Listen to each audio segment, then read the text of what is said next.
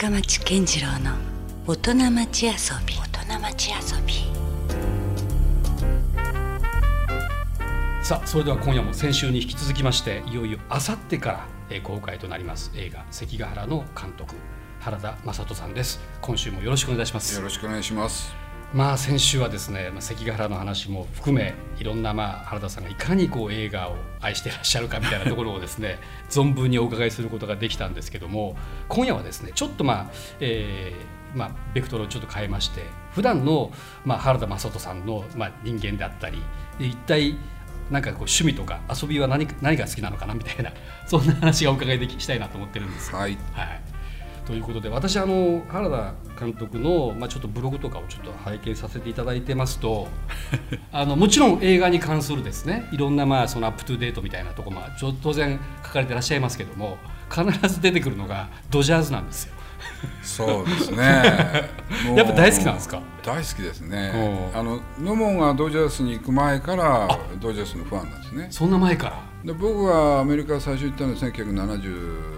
住み始めたのですね、ロサンゼルスに住み始めたのは1973年なんですけど、はい。その頃はねあまり興味なかったんですよ。あその時はそうでもなかった全然あの日本で野球が好きだった時にはそれこそうん。国鉄スワローズですあよね。あはいはい。それであの金田投手のファンだったり、はい。徳武三塁手が好きだったりとか、はそれからあとは阪神の藤本一塁手とか、うん。そういうところで渋いとこ行きますね。もう渋いところなんで ジャイアンツが嫌いだったんですよ。なるほど、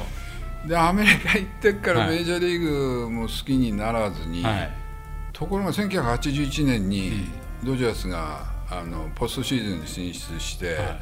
これフェルナンド・メニアの年なんですよ。バレンズエラがああ19歳でデビューして、でセンセーションになって、ん。でその新聞にこうフェルナンド・メニアとかバレンズエラって言葉もこう出てたんで、うん。それで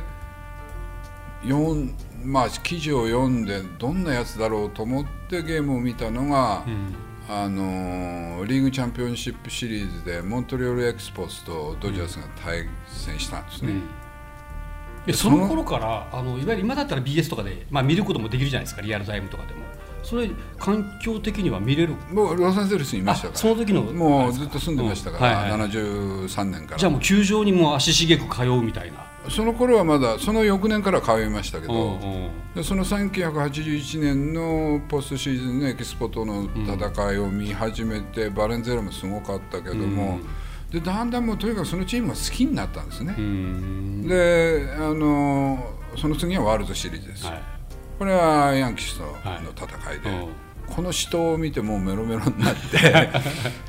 だペドロ・ゲレーロがその時に6番打者ぐらいがそれから翌年にスラッガーになっていくんですけど、はい。まあ人間的にはいろいろ問題あった人らしいんですけどうん僕はゲレーロのファンになって、はいはでまああのあの話違いますけど、はい。7月3日生まれなんですね僕ね、うんはい。で7月3日生まれというのは誕生日時点によると、うん。記録魔なんですよ。えそういうことなんですか？もう記録が大好きなんですそれからこうなんかこうし人の生活をこう隙間から見てそれをこう記録する頭にこうデータブックがあるみそうたいな。なんですそれは映画監督の心なんですけど。でだからドジャースも好きになった途端にこう全部のデータを調べ始めて、おこの選手たちがどこから来てどこ行ってうんドジャースの過去はどうだって、はい。その記録をずーっとうん。頭に入れ始めたので,、でそこからも81年以来ずーっとドジャースファンなんですね。へえそれだからそんだけマニアックなぐらいにハマってらっしゃるわけですそれとあの映画を作る時にはその人の無念の思いというものをこう映画化するっていう、うん。関ヶ原の石田三成もそうだし、うん。日本の一番長いもそうだし、はい。その無念の思いを何とかしてあげたいという気持ちが強いんですけど、うん。ドジャースファンとしての無念の思いっていうのは1988年にワールドシリーズ制覇してから、うんドジャースは一度もワールドシリーズに行ってないというこの無念の思いがずーっと続いてるんですね。うんでそれが今年は、はい。今多分今現時点でも、ドジャースは両リーグ通じてあの一番なんですね。一番いいんですよ勢いが。もしかしたらっていう。もう去年のシカゴカブスの勢い以上のものがありますから。だからこれは確実にワールドシリーズに行くだろうもう映画どこじゃなくなるじゃないですかもうもうもうそのちょうど編集中なんですけどねその頃はね。あの多分、うん。あの上の空になりそう。毎日毎日ゲームを見てから編集ということになるでしょうけど、今年はやはりあの今クレイトン・カーショーがちょっと、まあ、あのこの惑星最大のエースと言われてるカーショーがちょっと負傷しちゃって15勝2敗でそこで止まっちゃって、カーショーが戻ってこれるかどうかっていうのが第一なんですけど、うん前田健太はおそらくもうダメです。あそうなんですか？これはね、あのポストシーズンには残れないです。三本柱にならないんです、ね。あら。ただ、うん。打線が今すごいんですよね、うん。あの新人のコーディー・ベレンジャーという22歳になったばっかりなんですけど、彼がもう驚異的な活躍してるんで,、うん。で僕自身があの野球やってた時に右投げ左打ちなんですね。だから左打者が不安になる場合が多いんですよ、うんでコーディーは一塁手で左あの打者でホームランバッターなんですね、それでルックスもうん。昔のテッド・ウィリアムスに似てたりとか、うん。ものすごく甘いルックスで、う。んあのもうもうもう彼にメロメロになってますから。もうベリンジャーもう命。っていう感じで今ドジャース見てます。もうなんか何の話でしたっけっていうぐらいもう 映画のキャンペーン以上の熱い話がちょっと繰り広げられてますけどこれはなんかねもう今ちょっとあお話を伺いして思ったんですけどなんか原田眞人監督しか描けない映画あその映画でもなんか野球がねいや大体となんかなるありますよ。あの野球映画やりたいのいっぱいありますけど。でしょうね、うんあのうん企画もいくつかあるし、ん。ことにドジャースの70年代から80年代にかけて監督してた、ん。まあ、最後のワールドシリーズ制覇の時の監督のトミラ・ソーダ、は彼が書いた自伝があるんいですよね、うん。で彼の若い頃の話ですけど、それはもうめちゃくちゃ面白いんですよね。へあの彼はメジャーリーガーとしては成功しなかったんですけど、うん。あのメジャーリーガーよくあの冬はあのウィンターリーグって言って、あのカリカリブの国々行ってやるじゃないですか、うんでその時に彼は、あのキューバに行って野球やってるんですよ。うん。今でこそキューバ暑いっていうねイメージありますけど野球は。その頃はもう暑かったんですけどあもうすでに暑いもっと暑いのは、その彼がキューバに行って野球をプレーしてた時に革命が起きてるんですよ、あーなるほど。それである日突然あの銃声が聞こえてきて、で気づいてみたら球場に、要要するにカストロのゲリラ軍が球場全部占拠して応援してるっていう。で実際に彼はその時フィデル・カストロにも会ってうん。カストロ自身があのワシントン・セネターズだったかな？あれのあの入団試験を受けてるんですね。それぐらい野球が好きだったし。う。んであの革命の最中にうんそのキューバのチームの野球で優勝して、そのカリビアンワールドシリーズってのがあって、うん。それでペネズエラかどっかに行って、ん。それでラソーダが投げて、ん。1対0かなんかで勝ってるんですよ。うん。でその時の話を映画化したくて、それめちゃくちゃ面白そうですね。面白い話なんですよめちゃくちゃ面白い話それしかもなんか世界でなんか公開できるぐらいな。いやもうもちろんそのためですよ。ね。もうハリウッド進出みたいな感じの、ねしてほしいぐらいのあれですね企画ですね。野球の企画はもう何本かあるけど今までそのハリウッドで作ってる野球映画っていうのは、うん。大体もうそのジャッキー・ロビンソンにしろ、うん。ちょっとやっぱヒーローにね。ベーブ・ルースにしろヒーロー志向じゃないですかうんそうですそうです。そうじゃなくてこういう人もいたよ、ん。こういう冒険があったよっていうそのいわゆるインプロバブルヒーローのうん。その隠れ隠された、もうあの冒険団みたいなうん。そういう野球の話っていうのは大好きですね。それハリウッドで企画通りますよきっと。まあもうちょっとしたらあうん。のちゃんと腰を入れてやりたいなと思ってますけど。いやいやもうめちゃくちゃ面白そうなそれは話ですけどね、まあ野球映画で三部作っていうのを作りたいと思ってますけど。もう次はじゃあその辺のなんか作品が見れる時が来るかもしれないですけども。あなんか他に何かあります？そう野球、まあ、ドジャース以外で何か自ご自身で。まああとゴルフは好きですね。あそうなんですね。ゴルフはロケハン兼ねてゴルフ行ってますけど。だからあのゴルフのうんその、うんえっ、と僕が一番ゴルフ好きなのはゴルフ場で見る景色なんですね、だからあの例えばハワイ行った時、マウイ島ですけど、あのカパルアゴルフコースってのがあるんですけど、そこのプランテーションコースっていうね、うん。それがこうマウイ島のそのずーっとコースを登っていくと、あのまあ、1ホール目2ホール目3ホール目ぐらいをやってこうプッと振り向くと、んあの太平洋に浮かぶモロカイ島が見えててもう素晴らしい景色なんですよね。でそれをあのハワイ映画祭に招待された時に初めてそこでプレーして、ん。それが1999年か2000年だったんですけど、それ以降、ま僕はゴルフ下手なんですけど、高校生の頃からやってる割にはスコアは良くならないんですけど なぜかっていうと、同じゴルフコースでやるよりは、いろんなコースを見ていろんなシーンを見たいっていう。でそのゴルフ行って景色を眺めるってこれは大好きですね。なるほど、まあ、その辺はやっぱちょっと監督っぽい ところありますよね。まあ、ロケハン的ななんかね。で実際にゴルフ場を撮影に使ってるのっていうのは結構ありますからね。あそうなんですね。あの時代劇の駆け込み女と駆け出し男でもうん。大和高原カントリークラブを使ってますから。ああなるほど。17番ホールの脇のところを、ん。あの鎌倉街道に見立ててうん。撮影したりとか、まあなんか一石二鳥にはなってるような感じですけども。そうなんですね。いやまあそんなやっぱ趣味の話をお伺いするだけでもちょっといろいろ面白い話盛りだくさんなんですけども。さあいよいよですね。もうあさってから公開となるわけです。関ヶ原なんですけれども。これはあの監督としてはそのもうずいぶん前に制作されていらっしゃるわけじゃないですか。でまあ、公開はようやくですけども、ええこういうのってどういうふうにその当日は迎えられるんですか？公開日っていうのは。いやい今一番はい。困ってるっていうか、はい。あの混乱してるのは、ちょうど撮影中なんですね検察側の罪人っていう。あもう次回作を。え木村拓哉さんはい。と二宮和也さんまあこれもちょっと気にるなる映画ですけどね次の作品も。それの撮影現場と、はい。この関ヶ原の宣伝キャンペーンってずーっとこう盛り上がってきてちょっとクロスしてるわけですね。クロスしてて、はい。はい。8月26日に関ヶ原がオープンしてその1週間後にこっちの撮影が終わるんですよ、おだからなんかクライマックスが2つこういっぺんに来てだからお盆と正月が一緒に来たっていうーうん本当ですね。状況ですよね、おでそのあのお盆も正月も両方とも成功させなきゃいけないお盆も正月です だからそこがねやっぱ今までにないこのハイな状態になってますね。で関ヶ原の場合は、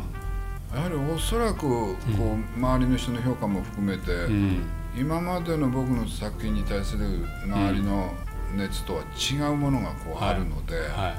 あの自分の中ではこう記録破りの入りになるだろうし、うん。だからその嬉しさをまた翌日には撮影現場に戻んなきゃいけないんですよね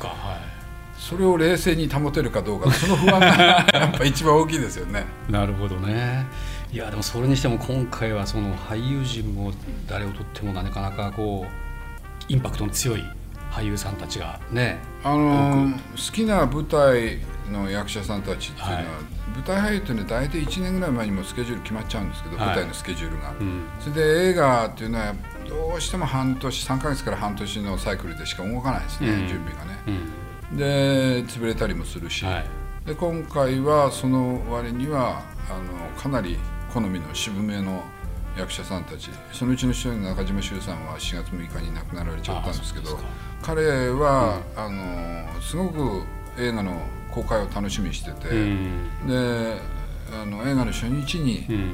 劇場で自分を見るから、うん。その初号試写とか試写には行かないと。うん。でそれは4月3日にね、はい。あの彼のアフレコを撮った時にそういう話をして、うん。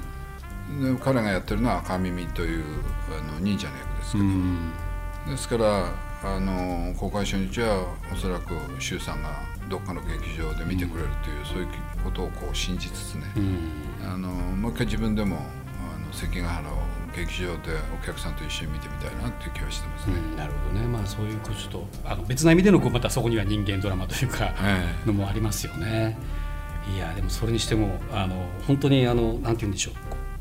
う見見たようで見た見れなかった関ヶ原みたいな部分がですね今回特にたっぷりと描かれてますから。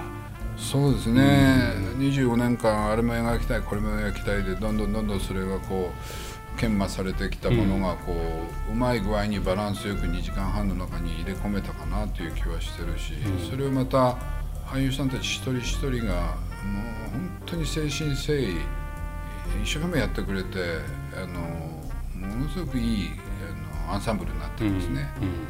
で合戦シーンは合戦シーンでエキストラ一人に至るまでが真剣にこう取り組んでくれたっていう、その気迫が画面全体にこう導満ち満ちていると思います。もちろん監督のイメージはずあのこういうふうにだあの絵を描きたいというのはあったと思うんですけどもそれとはまた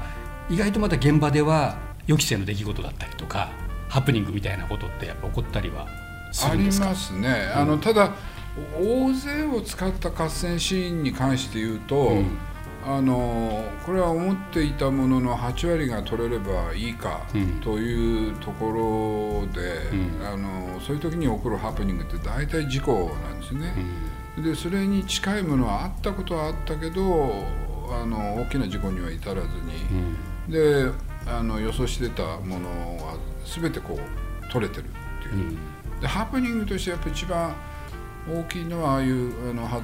かずみちゃんがやってるねあの発明という女忍者が忍者バトルやりますけど、ちょっとびっくりしますよね、まあ、忍びの役だし、えー、アクションシーンがこんなにできる人なんだっていうのはちょっと僕もびっくりしましたけどそうなんですか？映画入る前にねその訓練としてやってもらったんですよね、うん。はい、本人は本当ヘトヘトになるまでやるんですよ。そ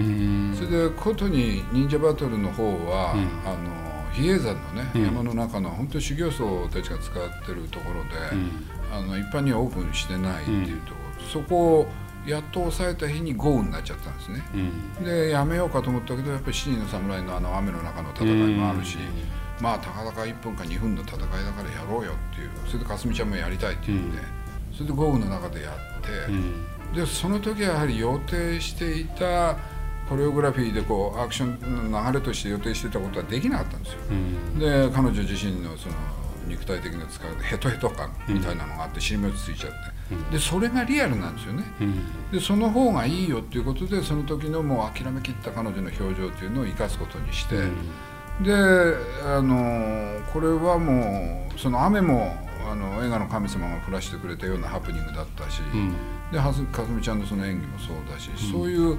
アクシデントがこううまく記録できた、うん、その記録できたものとよく計画されて作り上げたシーンとが、はいそれが関ヶ原の場合こううまく連動してるんですよ、うん、なる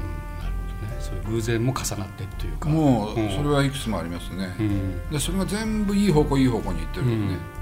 そもそも歴史的なことでいうと彼女は実際実在したかどうかわからない。まあ、まあ、いなかったでしょうけども、うんうん、あの要するに登場シーンとして、まあ、駒姫というのは実際にいて、うん、その三条河原で関白秀次の、うん、まあ妻や妾、まあ、正室、側室含めて、はい、その子供たち含めて三十数人がこう斬首された、うん、そこに当時14歳の駒姫が、うん、まだお目見前なんだけれどもたまたまその来ちゃった、うん、その町に京都に来ちゃったんで、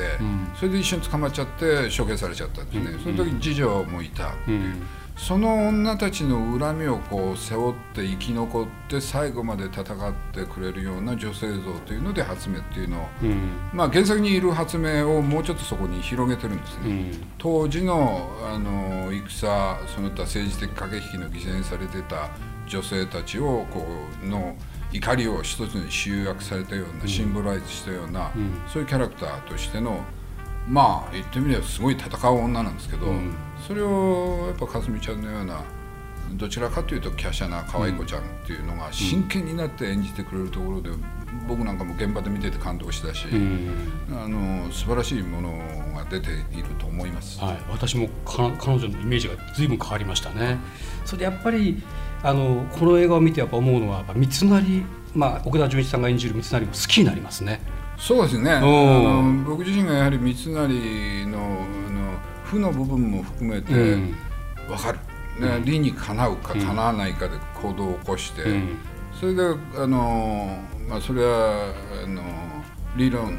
理論性の理ですけど、うん、あとは人々がことごとくその利益に走る時に、ね、その逆に行くというね、はい、それでやはりその正義というものを標榜して自分の人間の価値というものをちゃんと磨きをかけて人の心を打ってるし、うん、島左近にあの自分のその家老になってくれたあるいは軍師にななったという、うん。はい、そこもやっぱり三成の魅力がなければ島左近ほどの傑物がつかないですよ、うん、そこはね、あのお金じゃないんですですもんね。そんなに極がたくさんあったわけじゃない。わけですよね、三成自体はですね。だからそこがこの三成左近のその関係性とか、